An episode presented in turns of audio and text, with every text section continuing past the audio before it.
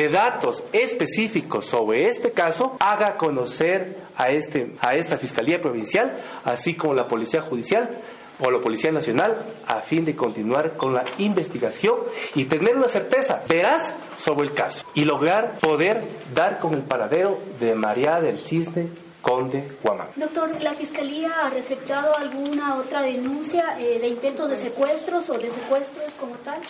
La Fiscalía hasta el día de hoy tiene dos denuncias presentadas. Una el día 22 de enero del presente año y otra el día 24, el viernes 24, también de una menor, pero que el fin de semana fue, fue encontrada, fue recuperada. El caso del fin de semana fue un tema familiar. Así también he escuchado por los medios de comunicaciones que hubo intento de secuestro, de rapto el día de ayer. Al referirme a ese caso en específico, debo manifestar que hasta el momento la Fiscalía no tiene formalmente ninguna denuncia de la persona o señora que fue intento de este caso. Sin embargo, la Fiscalía de oficio, como titular de la acción penal, ya ha iniciado los contactos y la investigación correspondiente a fin de establecer la veracidad y la certeza de este caso y establecer si es que este caso en específico tiene relación cualquier, con cualquier otro caso de similares circunstancias. Me alerta y me llama mucho la atención que en cierto medio de comunicación se esté mal informando a la ciudadanía y se esté alertando sobre esta, estos posibles secuestros, tentativas de secuestros que no son verídicas. Y hago un llamado a la ciudadanía para que en caso de que tengan esa información de que sí existen intentos de secuestros,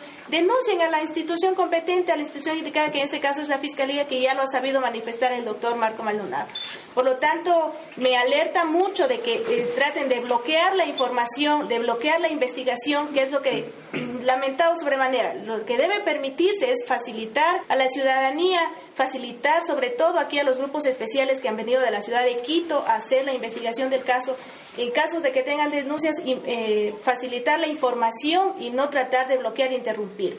Yo me he reunido con los padres de María del Cisne el día de ayer, estuvieron en el despacho porque estamos completamente solidarios con ellos, entendemos la situación crítica, entiendo la desesperación como madre también que soy. Asimismo, tengo conocimiento de que están organizando una marcha esta tarde de apoyo a María del Cisne. Nosotros le apoyamos incondicionalmente, por eso estamos aquí trabajando, articulando entre todas las instituciones el apoyo con la finalidad de encontrarla.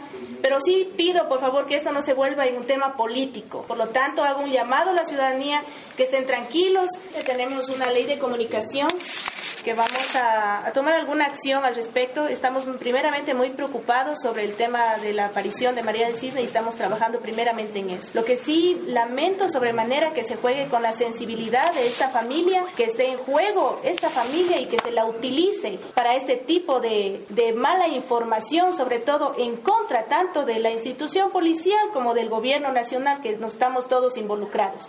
Él tendrá sus represalias, lo sabemos muy bien por qué, pero vamos a tomar las medidas del caso. En este momento nuestra preocupación es encontrar a María del Cisne. Luego iremos por los pasos pertinentes y lo vamos a hacer. Eso sí, que lo tenga por seguro que lo vamos a hacer.